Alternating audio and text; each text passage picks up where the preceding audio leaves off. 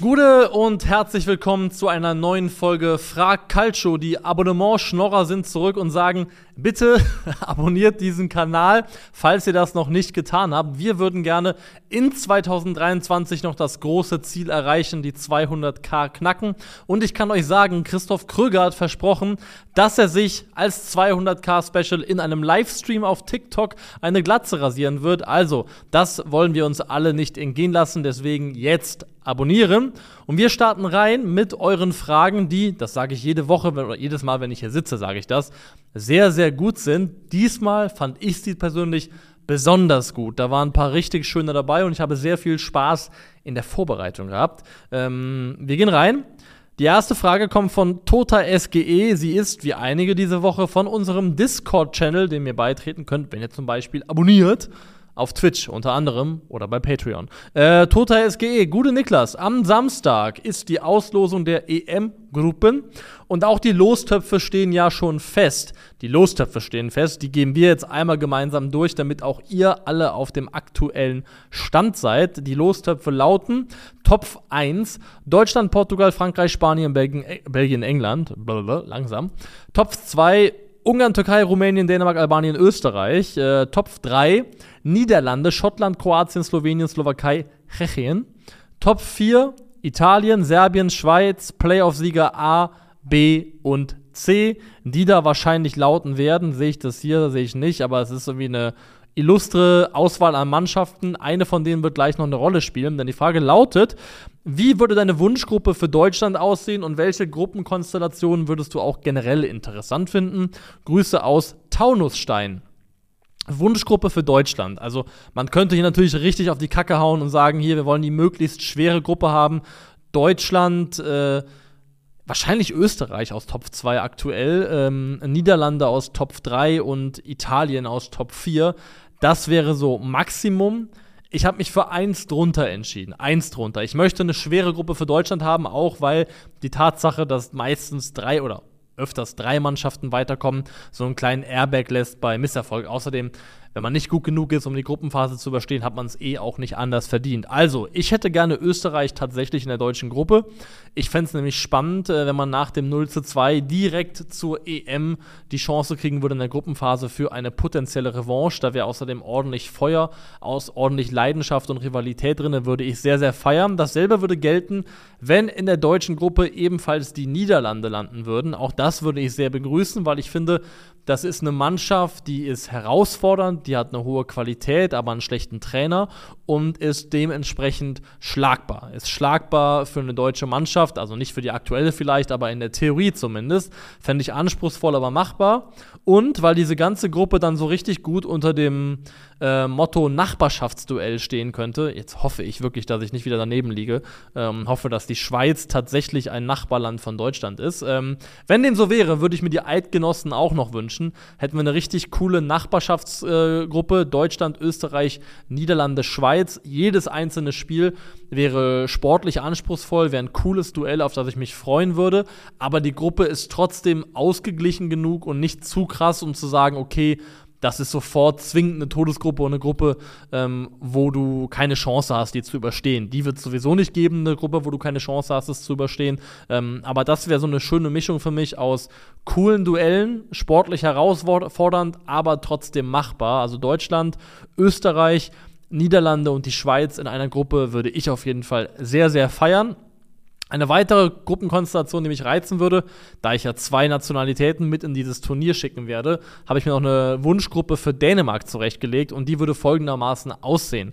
Spanien, also man hätte einen leichteren Gegner haben können, aber England gab es bei der letzten EM schon, Belgien gab es da auch schon in der Gruppenphase, Frankreich haben wir jetzt, glaube ich, zweimal bei Weltmeisterschaften gegen gespielt, Portugal war mehrfach schon in der Qualifikation und auch bei der EM 2012, auch wenn die lange her ist in der Gruppe.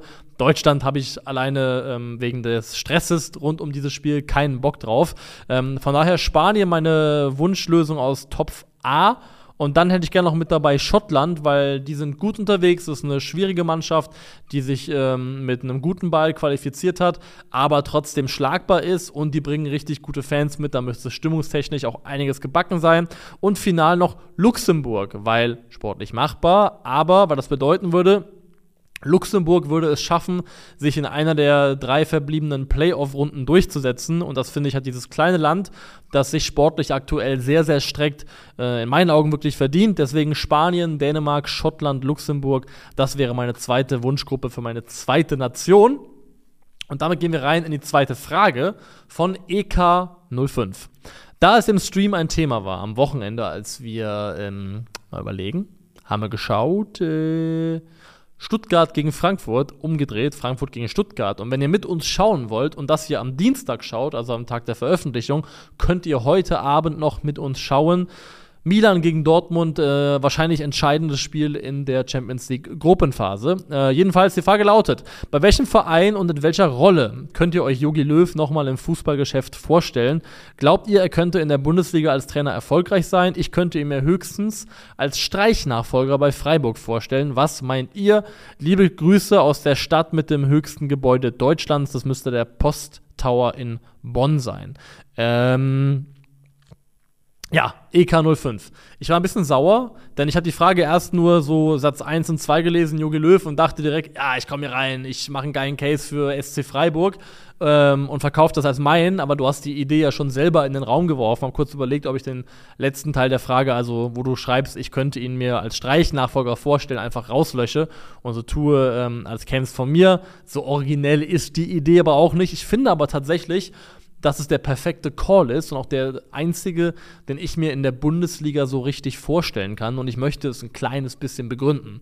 Also erstmal haben wir mit Christian Streich einen Trainer, der jetzt schon, ich glaube, an der einen oder anderen Stelle mal angedeutet hat, dass er das nicht mehr ewig machen möchte, dass er sich vorstellen kann, irgendwann zu sagen, okay, danke, das war's und meines Wissens nach auch nicht vorhat, danach nochmal einen anderen Verein in Deutschland zu trainieren.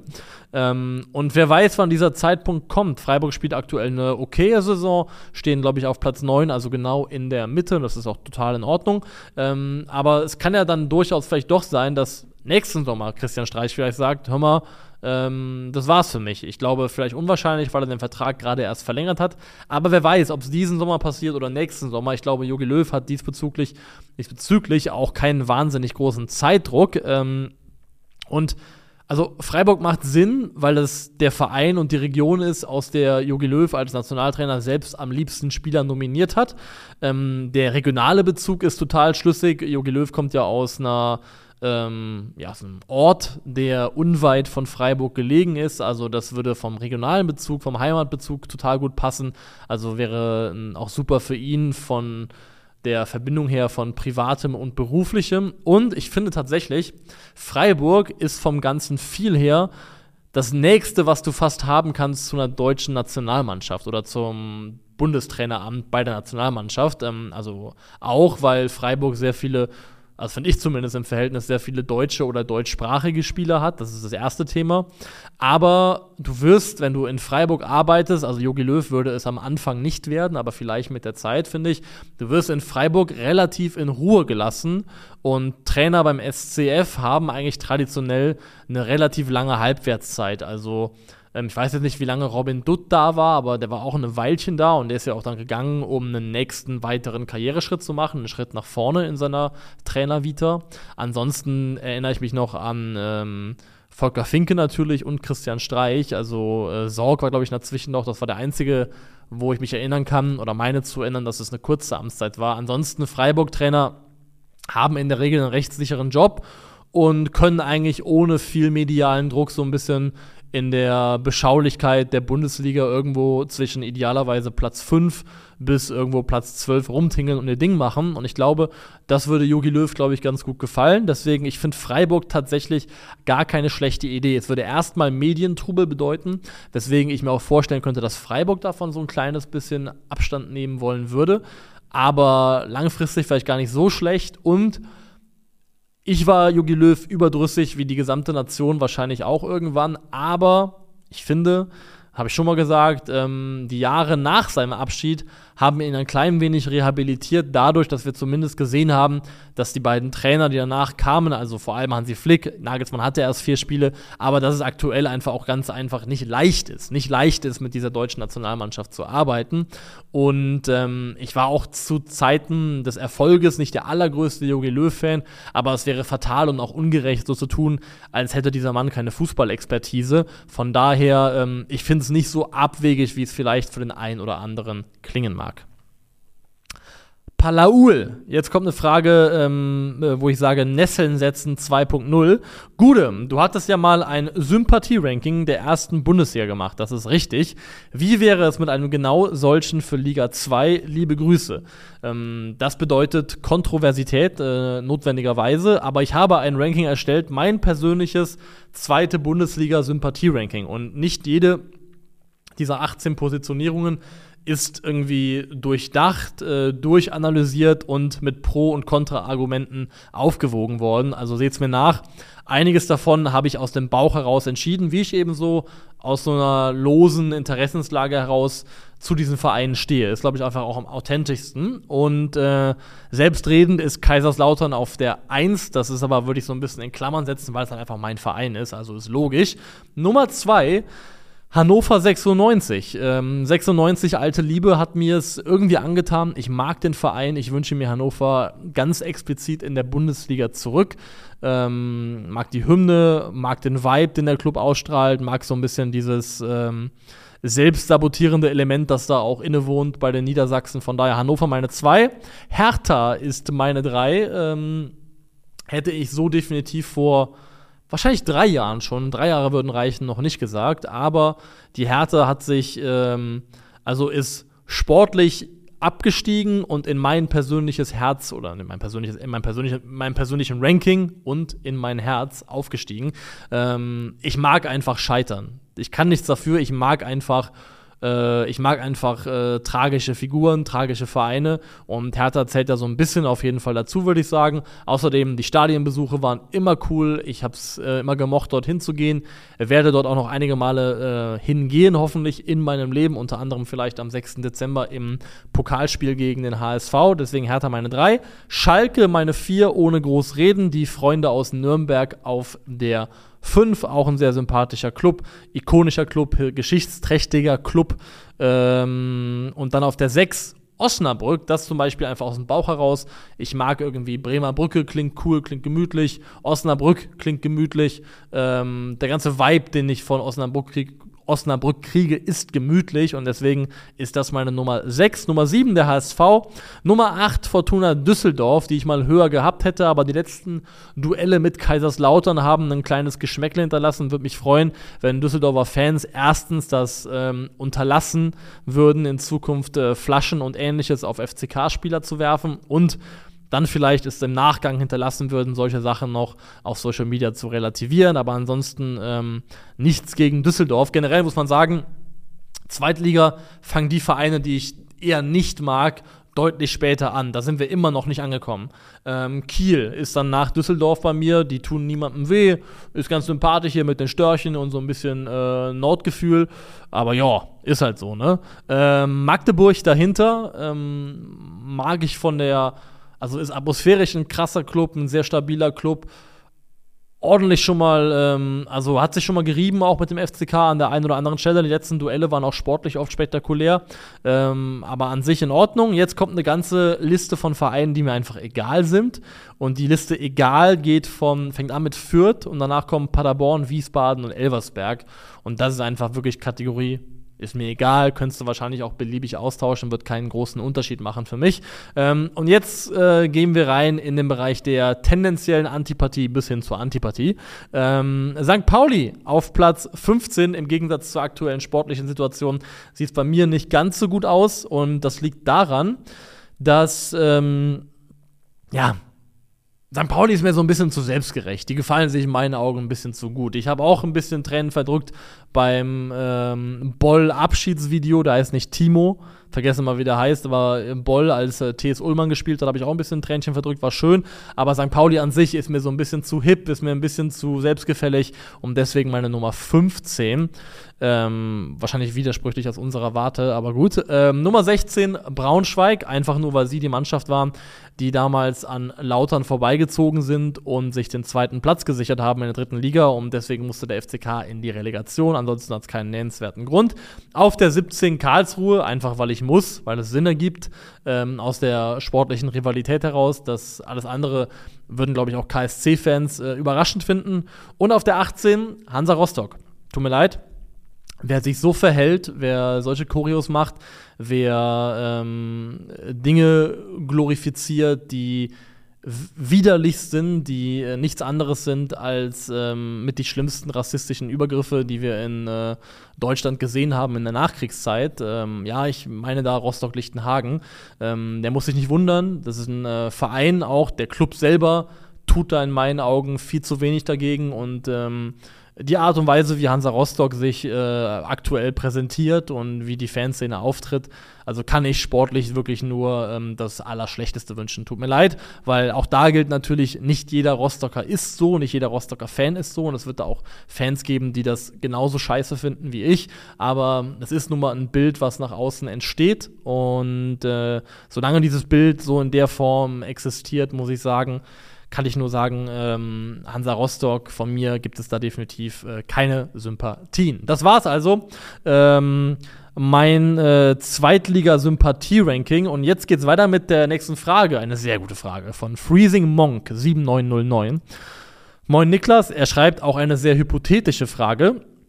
Angenommen, du hättest die Möglichkeit, Spieler elfmal zu klonen äh, wie Schaf Dolly damals, Rest in Peace Dolly, sodass du ein ganzes Team aus ein und demselben Spieler bilden könntest. Erstens, welcher Spieler hätte deiner Meinung nach am ehesten die Chance, den Titel in einer Liga zu gewinnen, die nur aus solchen Teams besteht, also in einer Liga aus Klonen, der sogenannten Klonliga? Wer ähm, wäre da die beste oder welcher Spieler würde die beste Klonmannschaft ergeben, die dann auch eventuell den Titel holen könnte? Und zweitens, auf welchem Niveau verglichen mit regulären Teams würdest du diese Mannschaft, Mannschaft einordnen? Viele Grüße aus einem kleinen Kaff, das niemand kennt. Schön zu sehen, du kommst aus demselben Ort wie ich. Also, ich habe mich hier an tagesaktuell aktiven Spielern orientiert, habe mich mehr da in die Richtung bewegt. Historisch gesehen wären es natürlich die großen Allrounder, die dafür am ehesten in Frage kommen würden. Also Rüd Rillet würde ich vielleicht noch sogar an erster Stelle nennen, dann Lothar Matthäus und auch Ronald Kuhmann, der Verteidiger war, aber auch offensive Rollen spielen konnte, extrem tor torgefährlich gewesen ist. Das wären so Spieler, die prädestiniert dafür gewesen wären, vor allem für die Feldspielerrollen. Das große Fragezeichen ist immer so ein bisschen, wie gut ist der Spieler dann als Torwart, aber rein von der Feldspielerebene würde ich sagen, das sind sehr, sehr gute Teams und ich würde auch behaupten, dass ähm, ein richtig guter Torwart mit zehnmal Prime Lothar Matthäus in der Mannschaft in der Bundesliga äh, in der Lage wäre, oben mitzuspielen. Ähm, aber aus aktuellen Fußballern habe ich dann auch mich inspirieren lassen und überlegt, wer ist denn ein Allrounder? Wer ist denn jemand, der vorne wie hinten gefährlich ist?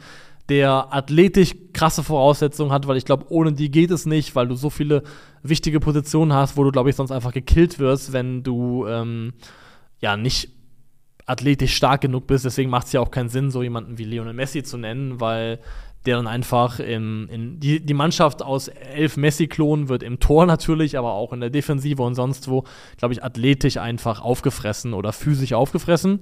Und jemand, der aktuell ein sehr guter Allrounder ist und so ein bisschen sich anschickt, vielleicht in ähnliche Fußstapfen treten zu können wie die von den Spielern, die ich eben genannt habe, das ist Jude Bellingham der ein athletisches Monster ist, mit äh, in der letzten Saison in der Bundesliga gemessenen 33,59 km/h, auch eine ordentliche Spitzengeschwindigkeit mitbringt.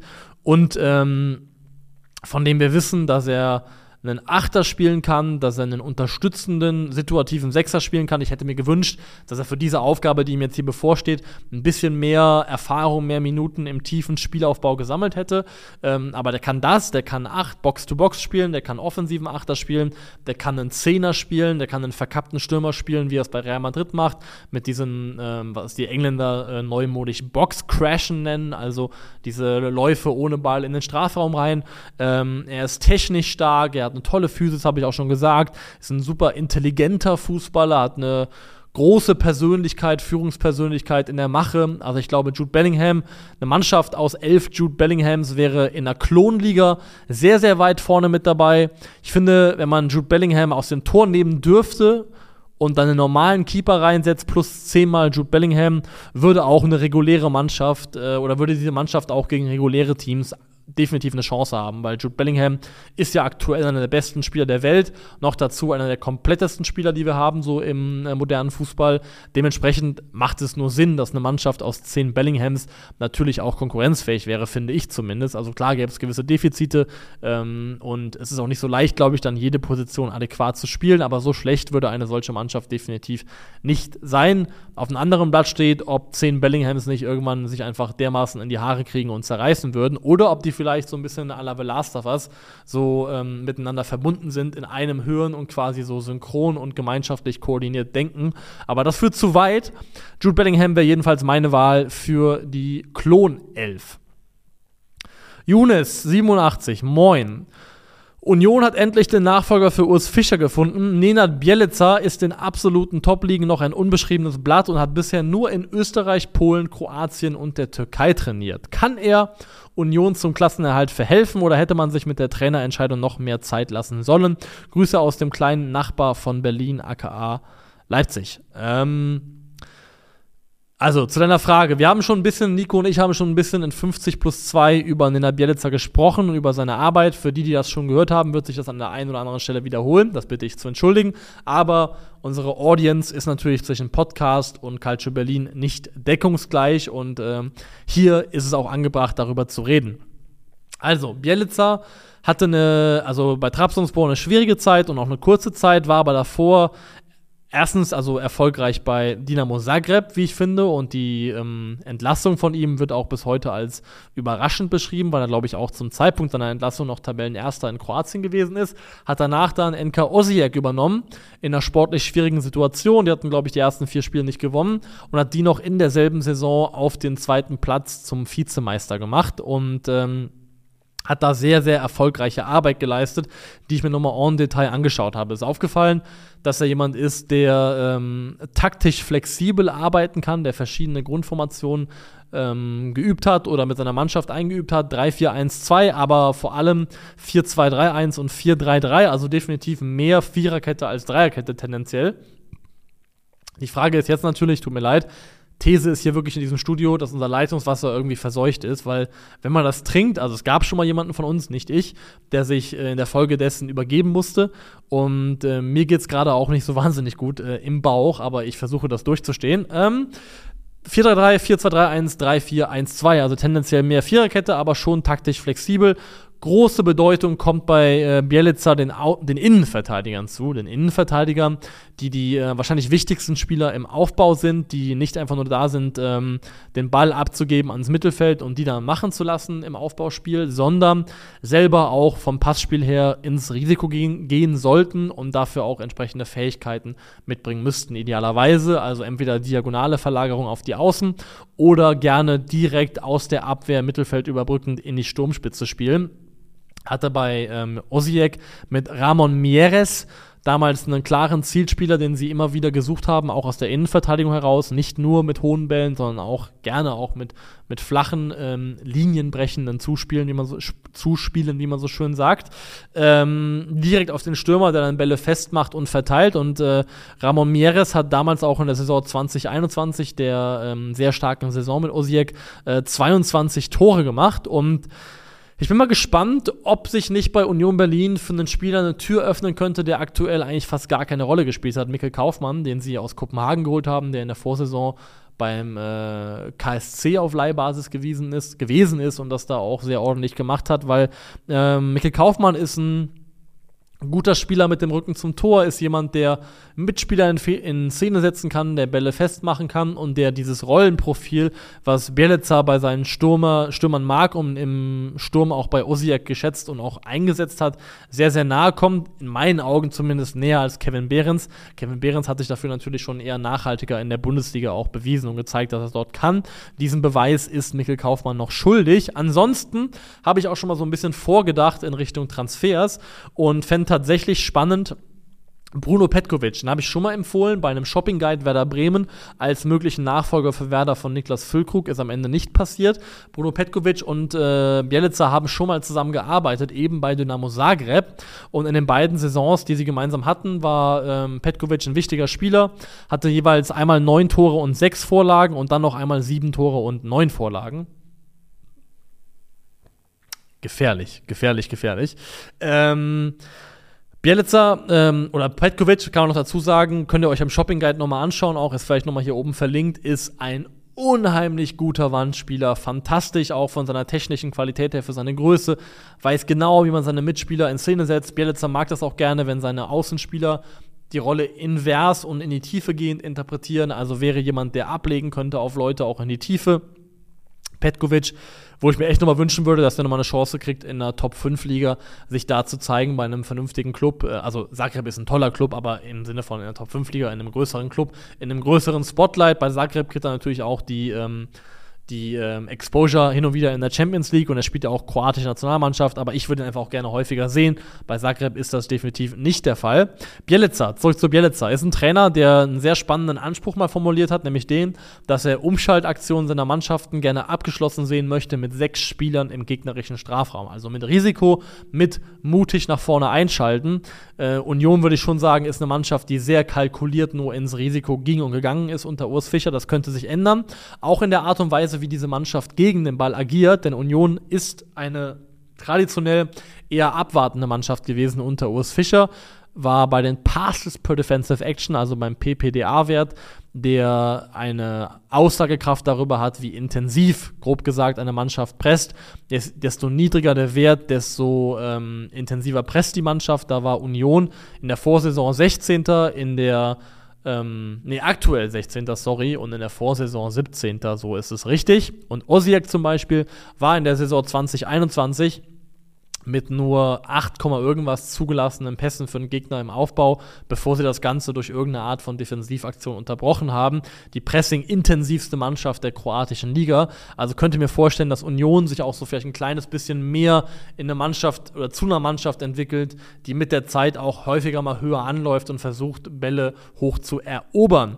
Hier mal eine Aufstellung, wie ich mir sie vorstellen könnte unter Bielica. Ich habe echt getüftelt und überlegt, ob ich diese Mannschaft irgendwie in eine 4-3-3 gepresst kriegen würde, weil ich eigentlich finde, dass ähm, Union äh, gutes Spielermaterial für ein Dreier Mittelfeld hätte. Zum Beispiel hätte ich mir gut vorstellen können, äh, Kedira, Kral, Laiduni oder Kedira, ähm, Laiduni, Aronson, das wären, glaube ich, sehr gut ausgewogene, ausbalancierte Dreier-Mittelfelder, aber es geht einfach nicht. Also es geht mit dem Spielermaterial eigentlich fast nicht.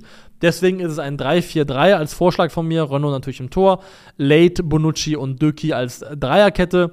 Äh, vor allem Bonucci ist ja auch ein toller Passspieler, der dementsprechend dann diese Verantwortung übernehmen könnte.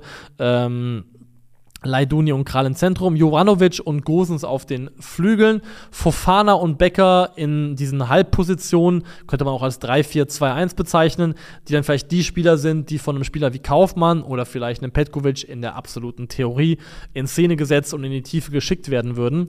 Ähm, das wäre so meine, mein grober Aufstellungsvorschlag, wie ich es mir vorstellen könnte, wie Union Berlin vielleicht unter Bielica spielen wird. So, weiter geht's. Wir haben noch drei Fragen vor uns. Wir nehmen ein bisschen Tempo auf. Äh, von Fenschelkrieger 187 ebenfalls aus dem Discord. Hi, ganz simple Frage. Ist Harry Kane momentan der beste Spieler der Welt? Also, was hat denn Harry Kane so gemacht? Er hat momentan die meisten Tore und die meisten Assists kombiniert in Europas Top 5 Ligen, nämlich 18 Tore und 4 Vorlagen in der Bundesliga und dazu noch in vier Champions League Spielen ebenfalls 4 Tore erzielt und zwei weitere Assists gesammelt. Macht 22 Tore und 6 Vorlagen in 22 Spielen. Das sind, nee, stimmt gar nicht. 22 Tore und 6 Vorlagen in 16 Spielen. So rum ist es richtig und noch viel, viel beeindruckender. Das sind absolute Wahnsinnsstatistiken.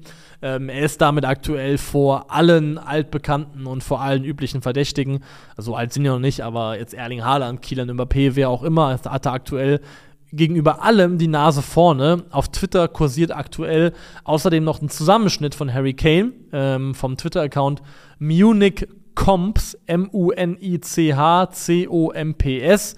Ähm, empfehlenswerter Account für alle, die gerne so Highlight-Zusammenfassungen von einzelnen Bayern-Spielern sehen möchten. Da gibt es unter anderem jetzt eben einen dreiminütigen Zusammenschnitt von Harry Kane 23-24, wo es nur darum geht, Chancen zu zeigen, die Harry Kane selber kreiert hat. Die er kreiert hat. Harry Kane hat diese Chancen kreiert.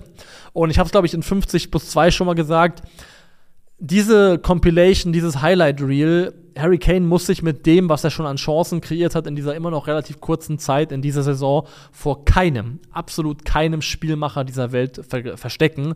Das sind Bälle, die sind nichts anderes als Weltklasse. Seine Spielmacherqualitäten sind auch nichts anderes als Weltklasse. Er ist einfach, würde ich sagen, nahezu ein kompletter Stürmer. Wenn er jetzt noch vielleicht äh, 35 km/h schnell laufen könnte, wäre es noch besser, aber trotzdem ist er insgesamt von seinem Fähigkeitenprofil her einfach wirklich nahezu komplett. Ähm, Harry Kane leidet so ein bisschen darunter, glaube ich, dass die Dinge, die er tut, in der Umsetzung aufgrund seiner Qualität und ich glaube auch seiner Konstitution, der sieht ja immer so ein bisschen aus wie so ein Altherrenfußballer vom ganzen Vibe her, ähm, oft recht unspektakulär aussehen, auch manche von diesen Pässen, obwohl sie so unheimlich anspruchsvoll sind, sowohl in der technischen Umsetzung, dass sie auch wirklich da ankommen, wo sie ankommen sollen, als auch im Timing, also den Ball auch im genau richtigen Moment mit der richtigen Temperierung zu spielen. Außerdem Harry Kane hat keine Superstar-Ausstrahlung. Das macht ihn einerseits total sympathisch. Ich finde, es ist ein sympathischer Spieler, aber ich glaube, es schadet seiner sportlichen Wahrnehmung im Mainstream. Viele Superstar-Spieler haben es auch geschafft, allen voran jemand wie Cristiano Ronaldo, so ein Branding für sich selbst zu schaffen, einfach auch zu einer richtigen Marke zu werden. Und die ist Harry Kane einfach nicht. Und ich glaube auch, dass da die lange Zeit bei den Spurs, wo er selber individuell losgelöst von Tottenhams eigenen Leistungen als Mannschaft brillant performt hat, zum Beispiel in der Vorsaison, aber trotzdem halt sich in der Regelfall so im sportlich so latent in der Bedeutungslosigkeit bewegt hat. Das war es natürlich nicht. Tottenham hat um ähm, europäische Plätze mitgespielt, um Champions League mitgespielt, aber wenn es um den Fußball Olymp geht, ähm, hat Harry Kane sich eben an äh, allergrößter Stelle oder allerhöchster Stelle bisher noch recht selten empfehlen dürfen. Ich traue ihm aber, und da kommen wir zur Frage zurück, ist er aktuell der beste Spieler der Welt? Ich finde, man kann das in einer reinen Momentaufnahme verargumentieren. Viele waren in Deutschland der Meinung, inklusive mir selbst auch, dass Robert Lewandowski zu einem gewissen Zeitpunkt, vor allem dem, wo er 41 Tore in der Bundesliga gemacht hatte, der beste Spieler der Welt gewesen ist und auch einen Ballon d'Or verdient gehabt hätte. Ich traue Harry Kane zu, den Rekord von Robert Lewandowski, wenn er denn gesund und fit bleibt, sogar noch zu brechen. Und vielleicht auch nicht nur um ein Tor zu brechen, kann mir um die Ohren fliegen, aber ich glaube wirklich, ein gesunder Harry Kane, der von Thomas Tuchel weiterhin in der Bundesliga regelmäßig eingesetzt wird und nicht geschont wird, vielleicht später dann, wenn es in der Champions League weit gehen sollte, der ähm, hat alle Fähigkeiten, diesen Rekord zu knacken und muss deswegen auch Teil von einer Debatte sein über den besten Spieler der Welt, weil er auch von seinen Spielmacherqualitäten nochmal in meinen Augen besser ist als Robert Lewandowski. Ähm, um dann auch tatsächlich die entsprechende Würdigung zu erhalten, glaube ich, braucht er mehr als seine individuellen Leistungen, seine Tore und seine Vorlagen. Er braucht großen mannschaftlichen Erfolg. Da wird auch eine Bundesliga-Meisterschaft nicht reichen. Pokal sind sie schon raus. Ich glaube, Bayern müsste dafür wirklich weit in der Champions League kommen. Und England müsste eine sehr, sehr gute Euro spielen. Vielleicht müsste sogar einer dieser beiden Wettbewerbe mit der Mannschaft von Harry Kane gewonnen werden. Wenn das gelingt, dann können wir vielleicht auch über einen Ballon d'Or reden. Ähm, ich finde ihn auf jeden Fall sowohl sehr sympathisch als auch herausragend gut in seiner spielerischen Qualität. Und ja, es ist keine abwegige, abwegige Frage zu fragen, ob Harry Kane eben aktuell der beste Spieler der Welt ist. Bennett Kracke 1284 mit der vorletzten Frage. Moin. Frank Baumann verlässt am Ende der Saison Werder Bremen. Wie kann man seine Zeit abschließend bewerten? Er war ja nie um unumstritten und seine Zeit hatte auch viele Ups und Downs.